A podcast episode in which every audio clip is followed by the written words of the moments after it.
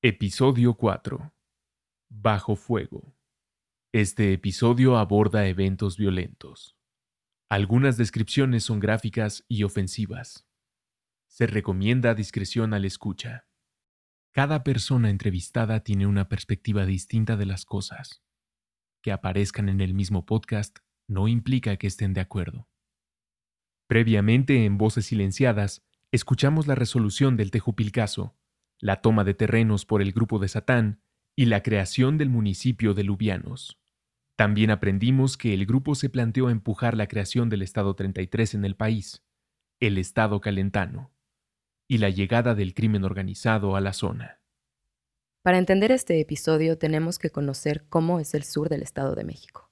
Es una región conformada por los pueblos de Tejupilco, Lubianos, Bejucos, Amatepec conocido para algunos como la Tierra Caliente mexiquense. Y no hay nadie que lo describa mejor que Guillermo González, el Satán. Todos los municipios de la Tierra Caliente son pueblos con encanto. Son pueblos de sierras, de valles y montañas, de ríos, de minas, de leyendas, de historia, de gente valiente, de, de mujeres muy bonitas. Y la gente de ahí se siente orgullosa de su región a pesar de la difícil historia que escuchamos en los últimos dos episodios.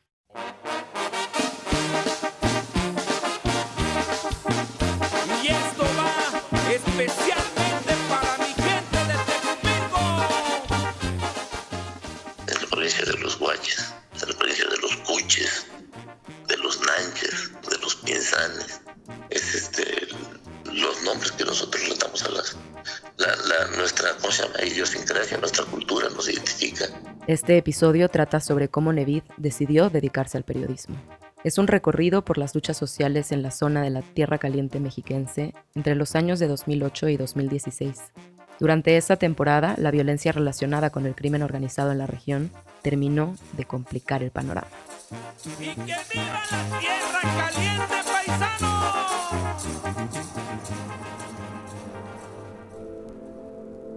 Esto es Voces Silenciadas, un podcast de defensores de la democracia. Este es el cuarto episodio de la historia del periodista local Nevid Condes Jaramillo. Hoy hablamos de lo que sucede cuando los defensores se encuentran con el crimen organizado.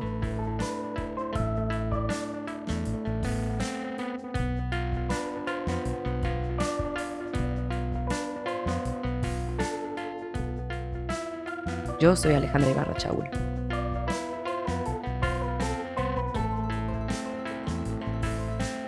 Como hemos dicho antes en esta serie, Tierra Caliente es una región que tiene municipios de Guerrero, Michoacán y el Estado de México. La gente de la región de la Tierra Caliente mexiquense, como el mismo Guillermo González o Satán, había intentado ganar elecciones por la vía institucional y protestar sin éxito.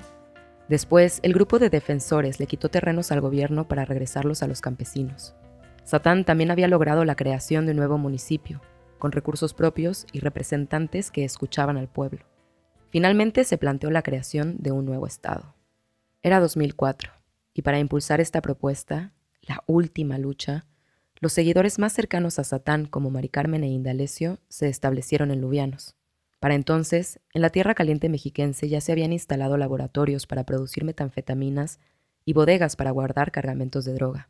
El crimen organizado se había expandido en la región. Además de los defensores, ellos también llegaron a asentarse pero había más de un grupo peleando por el control de la zona. Alrededor de 2008 se estaba dando una ruptura en los grupos criminales más grandes, provenientes del norte del país, como el cártel de Sinaloa, que se había dividido y se peleaban entre los líderes. El mismo cártel de Sinaloa también tenía una guerra contra los Zetas, y las consecuencias de todo el reacomodo habían llegado a Tierra Caliente, donde las cosas estaban a punto de estallar. Era 2008 cuando los Zetas, uno de los grupos del crimen organizado más violentos de México, que venía del noreste del país, intentó entrar al sur del Estado de México. En ese momento, la familia michoacana era el grupo con más presencia en Tierra Caliente. De la incursión de los Zetas se supo poco, porque todo mundo tenía miedo de hablar. Lo cierto es que a partir de esa fecha incrementó la violencia porque se disputaban el poder de la zona. Los secuestros eran frecuentes en las carreteras, Llegaron a ser tantos que los locales no podían transitar tranquilamente. creció el cobro por seguridad a los comercios locales y aumentó la extorsión a los campesinos. Además, el municipio de Lubianos era pequeño y se había creado apenas siete años antes. Había solo 40 policías municipales y durante todo ese periodo no se designó secretario de Seguridad Pública. En ese contexto, Mari Carmen Aguilar Franco, la periodista y seguidora de Satán, Indalecio Benítez, el que sería el director de la radio comunitaria, y el propio Satán, empezaron un medio de protesta anónimo. Este es Indalecio. Era un panfleto que, que lo hacíamos de media carta, le sacábamos copias a 100, 200 y hasta el último todavía le agregábamos algo, ¿no? Sácale copias y, pasa la voz, ¿no? Pero ahí narrábamos los abusos. Ellos lo dibujaban, lo escribían y lo llevaban a imprimir. Se llamaba El Guarachudo vamos a darle unos guarachazos, los guarachazos, los, papás de nosotros aquí en los ranchos, cuando hacíamos algo que no estaba bien, nos agarraban a guarachazos, ¿no? Y ahí inventamos el guarachudo. Dice Indalecio que con las únicas personas que no se metían era con el crimen organizado. Solo criticaban a los políticos locales. Recuerdo que el último que hizo fue en el 2008, lo hizo en contra de un expresidente municipal que había estado presionando a unas chicas para, para, para, que se acostaran con él y si no las corría del ayuntamiento. Ellas le contaron a Indalecio lo que el presidente municipal les había hecho. Y hice uno. Y por cierto le dibujé un marrano con unos huevotes y con la cara del presidente. Y, le saqué copias y lo, a la una, dos de la mañana lo que hacíamos éramos, lo, me salía con una bicicleta y los iba metiendo abajo de, las puertas. Ah. al otro día era un, era un boom, ¿no? Eh, eh, funcionaba mejor que un periódico, que una radio, que un, ¿no? Porque sí, sí, este, pegaba. Se volvió tan popular que algunas personas del pueblo empezaron a imitar el guarachudo. Coincidió con la llegada de los Zetas y se empezó a circular un volante anónimo que decía que el grupo criminal había impuesto un toque de queda y se enlistaba una serie espeluznante de crímenes. Y todos me culpaban a mí, entonces dejamos de hacerlo porque algunos se metían con el crimen organizado y pues nosotros hemos dicho que con ellos nosotros no nos metemos. Eh, es mucha censura, nos censuramos, pero sabemos que si no puede el gobierno federal, mucho menos nosotros. Aunque ellos no habían publicado esas cosas sobre los Zetas, preferían ahorrarse problemas así que los amigos dejaron de publicar el guarachudo. Era demasiado peligroso. Para entonces, el presidente municipal de Lubianos era Francisco Arce, quien conocía a Satán desde 1990 porque había quedado gobernando después del Tejupilcaso. Se apreciaban. Francisco Arce incluso contrató a los seguidores del Satán para trabajar en el ayuntamiento con él. La propia Mari Carmen Aguilar Franco trabajaba en comunicación social, e Indalecio Benítez servía como interlocutor entre el ayuntamiento y algunos grupos del pueblo. Así fue como se enteraron, a través de Indalecio, que Satán estaba en peligro. los tuvieron a punto de matarlo el crimen organizado, nos avisaron porque había una persona que era familiar de él y me vino a ver a mí y me dijo, ¿sabes qué? Sáquenlo porque si no lo voy a matar. Y ya fui, hablé con él y lo sacamos para... Fue, eso fue en el 2008. Las amenazas venían, como dijo Indalecio, del crimen organizado. Por su parte, Satán no habla de esta amenaza. Al contrario, él dice que tenía otra orden de aprehensión del mismo gobernador, que lo odiaba desde que ventiló lo del rancho de su amante. Ante ambas amenazas o cualquiera de ellas, Indalecio se acercó al presidente municipal para pedirle ayuda. El mismo Francisco Arce pagó el boleto de avión para que Satán saliera del país. Yo fui el que lo saqué de aquí de Lubianos, lo llevé al aeropuerto para que se fuera porque lo iban a matar. Se lo llevaron escoltado entre Indalecio y otros dos miembros del grupo, cuidando que llegara vivo al avión. Ese año Satán se subió en un vuelo hacia Canadá y hasta la fecha vive allá. Lleva 15 años exiliado. Para los que se quedaron, la situación solo empeoró, especialmente en términos de libertad de expresión. La gente se censuró como nunca. Jan Albert, el representante del Comité de Protección a Periodistas en México, lo atribuye a la violencia que produjo el crimen organizado. Hay eh, mucha incidencia de la delincuencia organizada, hay mucho narcotráfico, hay mucha mm, eh, desaparición forzada allá y para cualquier medio eh, de comunicación, laborar en, en, en, ese ámbito, en ese lugar del Estado es bastante complicado. Lo que Jan Albert no dice es que es un ambiente complicado para la libertad de expresión en general. no solo para los periodistas. Alrededor de las mismas fechas, en 2009, el alcalde electo de Tejupilco pidió licencia y dejó el cargo. En su puesto como interino quedó Gregorio López Machuca, el funcionario del PRI que estaba viendo el partido de fútbol el día del Tejupilcaso. Incluso hoy, 11 años después de su mandato, él tampoco puede hablar de eso. Le tocó una temporada donde la violencia aumentaba, ¿no? Inició. ¿Y cómo fue eso? Es un tema un poquito fuerte, lo dejamos para otra ocasión. Ante la escalada de violencia, el gobierno central hizo lo que mejor sabía hacer. Desplegó al ejército. El entonces gobernador del Estado de México, Enrique Peña Nieto, inauguró una base militar en la región. Dos años después, el primero de julio de 2012, se celebraron elecciones en el Estado de México y con el reacomodo político vinieron más enfrentamientos. El primero sucedió al mes siguiente, en agosto. El semanario Proceso fue de los pocos medios que publicó una nota al respecto. Llevó el título de Lubianos, la sangrienta batalla que se ocultó, donde recuperaba testimonios anónimos que hablaban de retenes del narco tres días antes del enfrentamiento. Ocho balaceras de al menos media hora cada una ese día y más de 30 muertos. Según algunos testimonios que obtuvimos para esta serie, los grupos del crimen organizado que se disputaban lubianos sitiaron al pueblo entero durante horas. Nadie salía y nadie entraba. Indalecio nos contó un poco sobre ese día. El mismo crimen organizado se agarró de nuestra lucha social y del pueblo y ellos bloquearon, hicieron otros desmadres por allá y entonces se salió de control. Utilizaron nuestra lucha social para beneficio de ellos en esa ocasión. En su momento, el comisionado y secretario de Seguridad Ciudadana en el Estado de México publicó un tuit negándolo todo. Tres meses después, el 1 de noviembre, hubo otro atentado. Sucedió en la carretera de Lubianos. Un grupo de personas armadas dispararon contra el presidente municipal electo de Lubianos, José Benítez Benítez, mientras viajaba en su camioneta. Sicarios de la familia michoacana se enfrentaron a balazos con miembros de los Zetas presumiblemente por el control de una de las principales rutas de trasiego de drogas entre los estados de México, Guerrero y Michoacán. Un total de siete presuntos sicarios detenidos, siete vehículos asegurados, entre ellos una moto y cinco camionetas de lujo, y más de 25 armas largas de grueso calibre, fue el saldo que arrojó un enfrentamiento entre presuntos integrantes de los Zetas y los Pelones. Luego del atentado que el pasado primero de noviembre sufriera el alcalde electo de Lubianos, José Benítez Benítez, y del cual salió ileso, Después de 27 días, un medio de comunicación local intentó entrevistar al alcalde electo después del atentado. Al principio la entrevista fluía bien. Este es él hablando sobre cómo se sintió en el momento del ataque. En algún momento sentí feíto, ¿no? Ahí en ese momento, cuando estás ahí, que es hasta ahí nada más.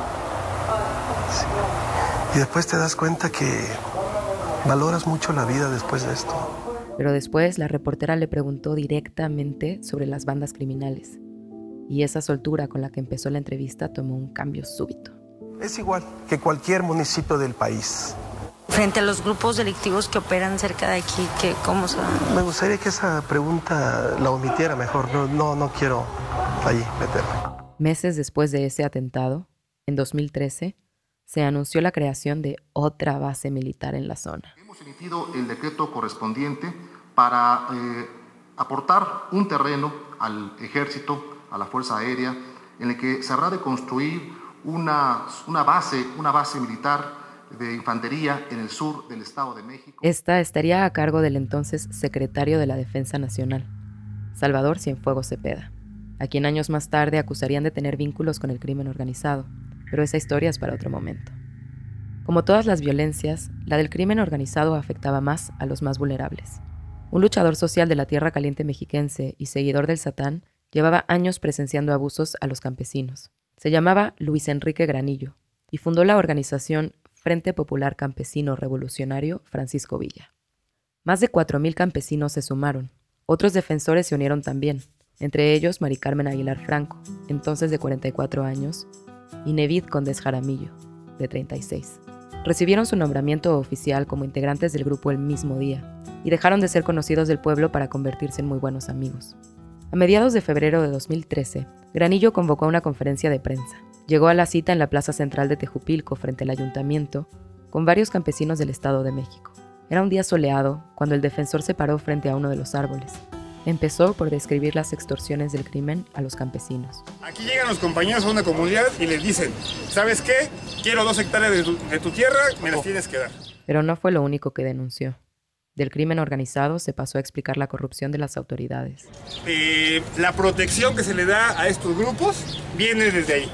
La policía municipal, la policía estatal, la policía federal y el mismo ejército la marina son también cómplices y protegen a esos grupos criminales. Echado a andar, Granillo siguió con su reclamo. Un reclamo que la gente de la región había cargado por décadas. No sé quién sea más delincuente, si los, si, lo- si los políticos o los narcotraficantes, ¿no? ¿Quién es más peligroso? Estamos entre dos frentes. Tenemos la violencia ins- institucional y tenemos la violencia del crimen organizado. Lo que pedían en realidad no era descabellado. Y queremos que haya empleos, que haya desarrollo, que haya proyectos productivos, que haya presas, que haya represas. Pero el hartazgo ya era mucho y estaba muy acumulado. Y Granillo siguió diciendo más cosas, como esta. Que regresen a sus cuarteles el ejército de la Marina. El pueblo el día de hoy está en guerra, señores. Está en guerra contra las injusticias. Está en guerra contra este sistema político que nos domina y contra los políticos nefastos que tenemos en el sur del Estado de México. Y entonces, entre los sombreros de paja, las grabadoras y micrófonos de los reporteros, Luis Enrique Granillo indicó el camino a seguir en su lucha. Vamos a desconocer a las autoridades municipales de esta región. Y las acciones principales es conformar en cada, en cada comunidad eh, grupos de autodefensa. Si es necesario tomar las armas para que nos hagan caso y para resolver este grave atraso, los compañeros y el Frente Popular estamos dispuestos a dar ese paso. Que lo sepa la policía, que lo sepa el ejército, que lo sepa el gobierno, que lo sepan los delincuentes. El sur se cansó de ellos. El día de hoy, hasta aquí llegaron, señor. Dos personas que estuvieron a cargo de los cuadros de entrenamiento de autodefensas que mencionó Granillo fueron Nevid y Mari Carmen, que hace poco habían recibido nombramientos. Tenían que dar capacitación de defensa para las personas que se involucraran, como si se tratara de una guerrilla. Granillo no estaba inventando la creación de autodefensas. Ya había grupos así operando en algunos municipios de Michoacán y Guerrero. Pero había una diferencia esencial. Granillo estaba en el Estado de México, donde siempre se ha controlado la información y antes de tener las autodefensas, las anunció. La misma tarde del 13 de febrero de 2013, después de dar su anuncio en conferencia de prensa, un grupo armado levantó a Luis Enrique Granillo. Juan Lázaro, periodista del portal noticioso La Silla Rota, explica lo que pasó. El error de Granillo fue que lo hizo público, lo hizo en conferencia de prensa. Antes de siquiera armar las autodefensas, el solo anuncio de hacerlas fue suficiente para condenar a Granillo. y lo levantaron. Esos señores que te digo que son un peligro para los periodistas, esos mismos señores levantaron a Granillo. Lo levantaron con otros dos de sus compañeros. Los otros dos de sus compañeros regresaron, pero hasta la fecha Granillo no regresó. No ha regresado, nunca se supo de, de su paradero, jamás se dio un seguimiento, una aclaración, nada hasta la fecha. Nunca se volvió a saber de él. Desde hace ocho años, Luis Enrique Granillo sigue desaparecido. Continuamos después de una pausa. Desde el año 2000 a la fecha, más de 120 periodistas han sido asesinados en México. La gran mayoría trabajaba en medios pequeños, locales y con escasos recursos. Vivían en municipios intermedios del país. Este podcast relata sus vidas y muertes desde lo local. Busca entender el contexto que dio pie a sus asesinatos. Quizá así podamos contribuir a prevenir la violencia.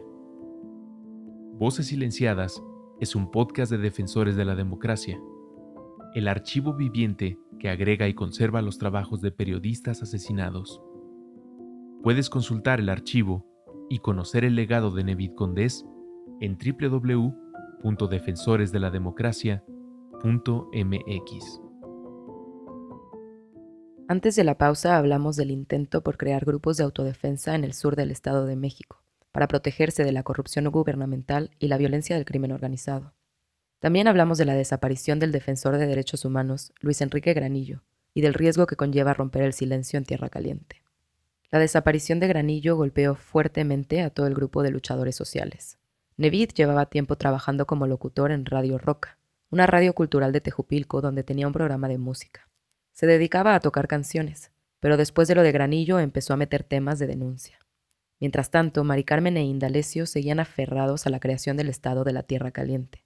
Estaban convencidos de que un nuevo Estado significaba tener elecciones más libres, un gobierno menos corrupto y una mejor distribución de la riqueza.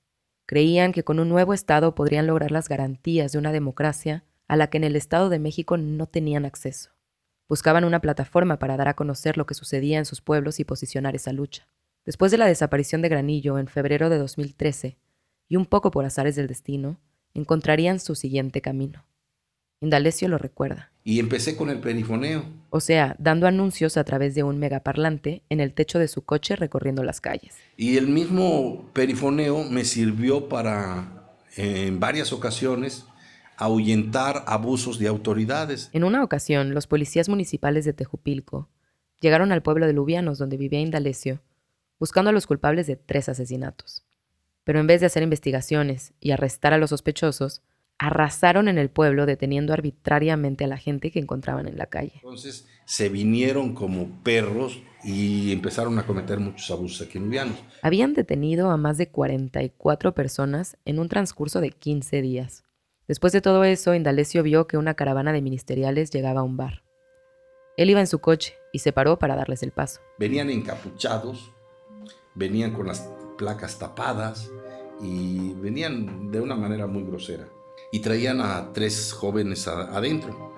Y se bajaron y compraron este, tehuacanes en ese bar. Y a uno de ellos, que es mi vecino, que ahorita vive aquí arriba, en ese, lo subieron y lo, le estaban madreando, le, lo agarraban hacia dos manos, tras aquí así, le estaban y, y le ponían una bolsa. Indalecio lo vio todo, pero se aguantó. No dijo nada. Los vio salir del bar, subirse al coche e irse. Y ya uno de los últimos carros, ya me le quedo viendo y me, me volteé a ver y me dice, ¿qué me ves, hijo de tu puta madre? No sé, se me vino como un escalofrío de, de los pies para arriba y no sé, y que enciendo el pinche micrófono, el audífono y que empiezo a, a, gritarles. Compañeros lubianenses, hay que unirnos, estos no son ministeriales, son bandidos, hay que sacarlos, no podemos permitir que nos sigan humillando. Pero tal pareciera como si hubiera sido algo que la gente estaba esperando. La gente lo siguió. Sacaron a los ministeriales y a los pocos días organizaron una marcha. Esto, claro, hizo que su popularidad con la gente creciera muchísimo. Con el poder de convocatoria que tenía su voz, Mari Carmen e Indalecio arrancaron el proyecto de la radio comunitaria de Lubianos. Todavía era 2013, meses después de la desaparición de Granillo. Con la radio decidieron empezar a hablar de la región de Tierra Caliente como si fuera un estado independiente. Y a la radio le pusieron Lubimex, la radio calentana. Empezaron sin licencia gubernamental en la casa de Indalecio.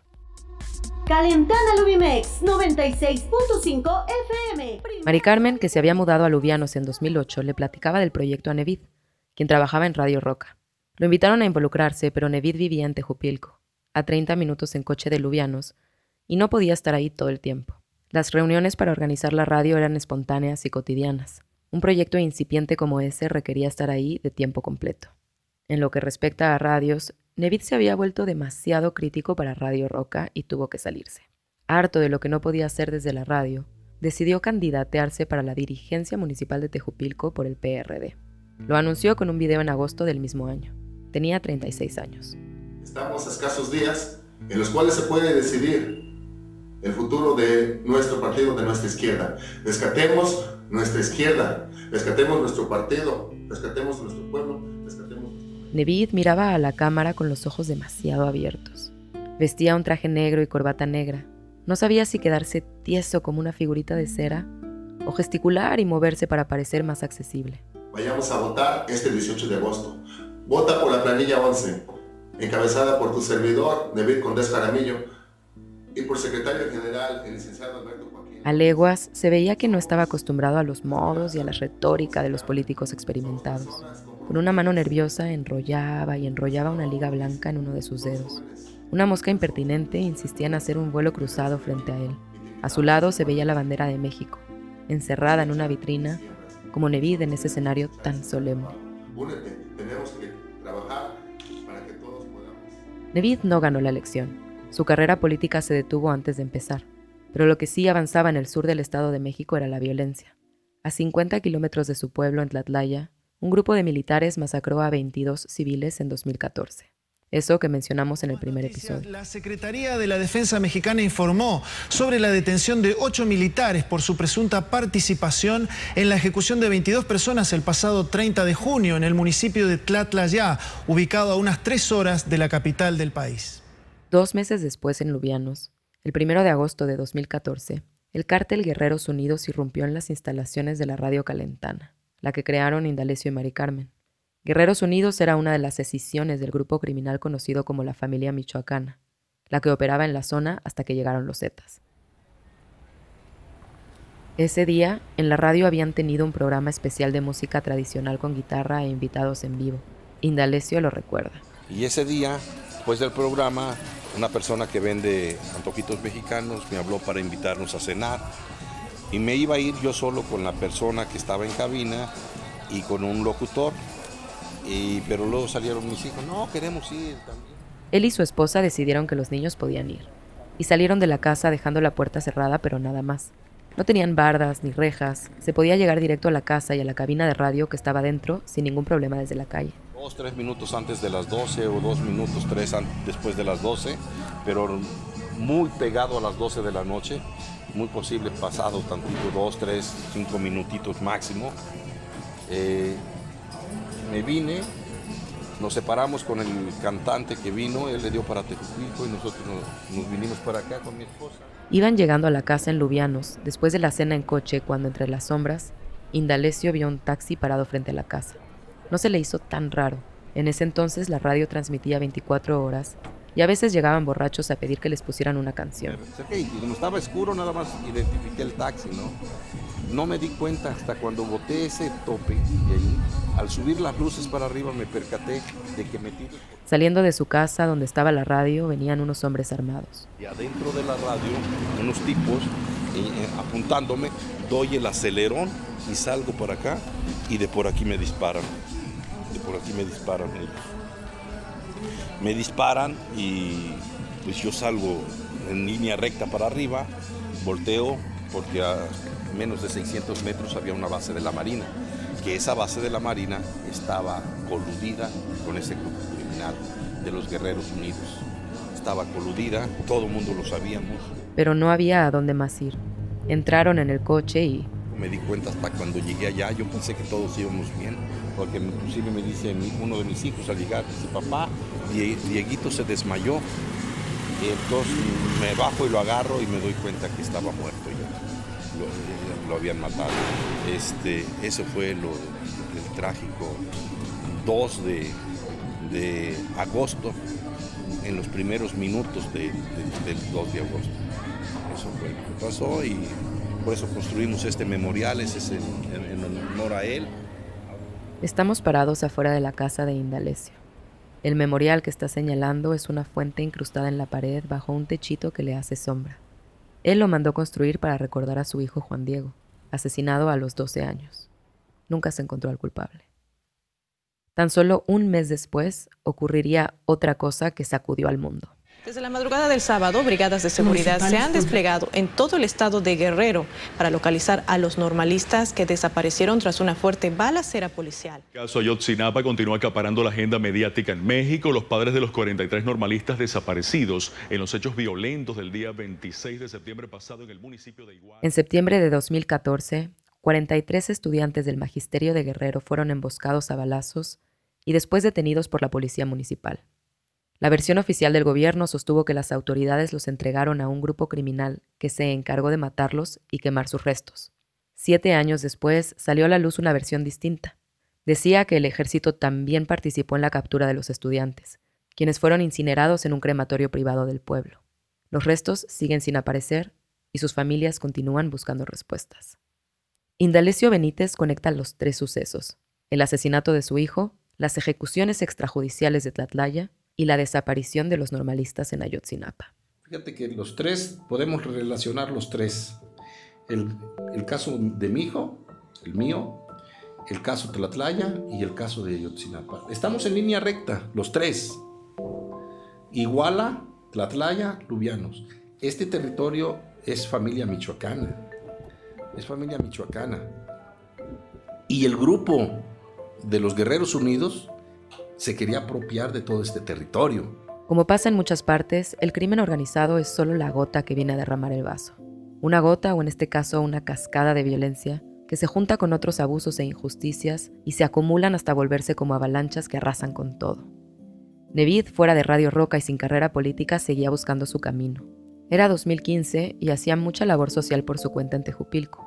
Lo mismo llevaba comida a la gente que esperaba fuera del hospital en la banqueta que repartía apoyos económicos para los más necesitados. Su familia desde la zapatería siempre había sido así, y cuando visitaba las comunidades para entregar beneficios sociales, le contaban cosas. Esta es Mari Carmen Aguilar, quien se había convertido en su amiga cercana dos años antes, y describe las cosas que la gente de las comunidades le contaban a Nevid. De que acá no hay agua, de que aquí este, la escuela está sin baños, de que aquí no llegan los recursos o de que aquí se los robaron él iba recogiendo eso y lo iba trayendo, pero no había cauce, no había hacia dónde dirigir eso, entonces él lo empieza a volcar a través de su Facebook. Y lo hacía a nivel personal, como Nevid, hasta que crea el Observatorio del Sur. Mi nombre es Nevid Condés Jaramillo y te presento nuestro proyecto brevemente. Nosotros somos seis personas, entre dos ingenieros en sistemas, una licenciada en trabajo social, un arqueólogo, una comunicóloga y un administrador. Juntos operamos un portal de Internet donde en conjunto practicamos periodismo comunitario en el sur del Estado de México. Dicho portal se llama el Observatorio del Sur y lo encuentras como el observatoriodelsur.com con sus redes sociales Instagram, YouTube y Facebook. Así, Nevida empezó el Observatorio del Sur en Facebook. Se volvió muy popular muy pronto. Cientos de personas comentaban en sus videos. Miles más lo seguían y compartían sus publicaciones. Él publicaba sobre eventos del pueblo y anécdotas de sus habitantes, pero también aprovechaba para reclamar una promesa incumplida de campaña o a un dirigente corrupto.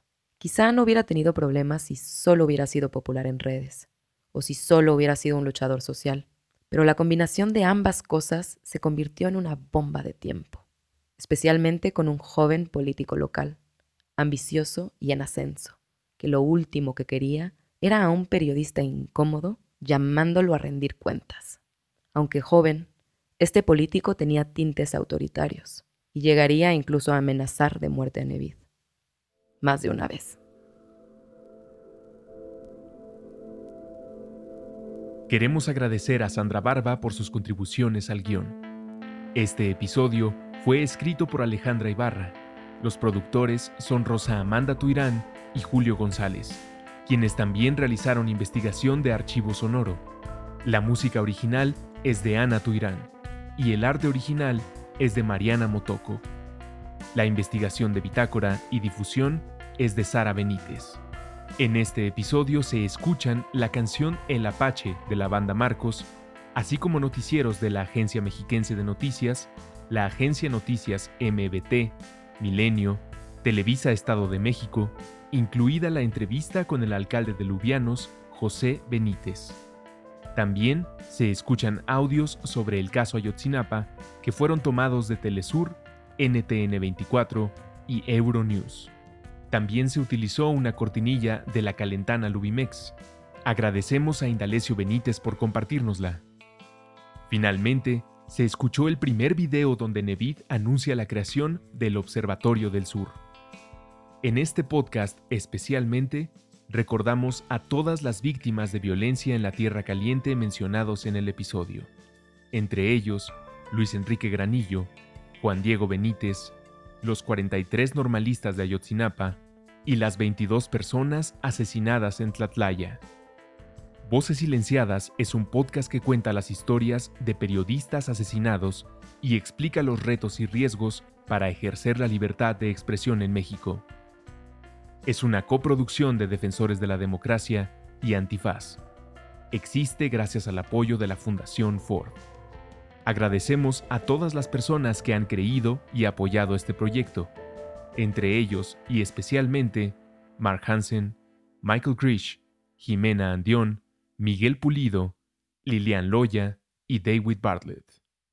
Si entras a www.vocesilenciadas.mx, puedes conocer más sobre la historia de Nevid y en www.defensoresdelademocracia.mx está el archivo de su obra.